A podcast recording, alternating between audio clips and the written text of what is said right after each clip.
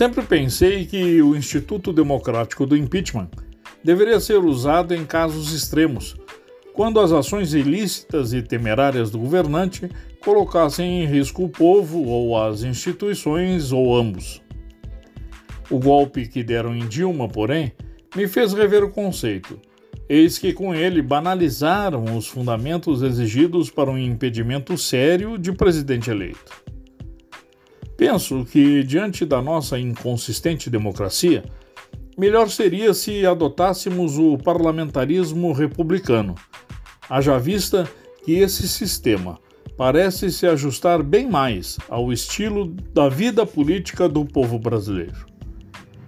Todavia, com Bolsonaro e seus atos claramente contra as instituições, contra a saúde do povo e com o acobertamento dos malfeitos de seus filhos, se não os dele próprio, parece não restar saída, ao contrário do que alega o acovardado Rodrigo Maia, a não ser promover o impeachment do capitão presidente.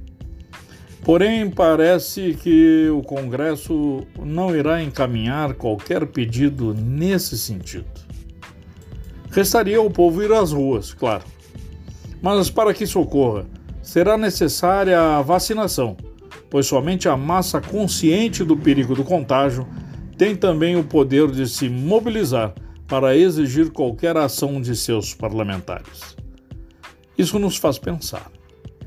Se a parcela revoltada com os atos e malfeitos de Bolsonaro é também temente ao vírus e sua propagação, e se considerarmos que o capitão sabe disso, por que razão ele apressaria a imunização dos brasileiros?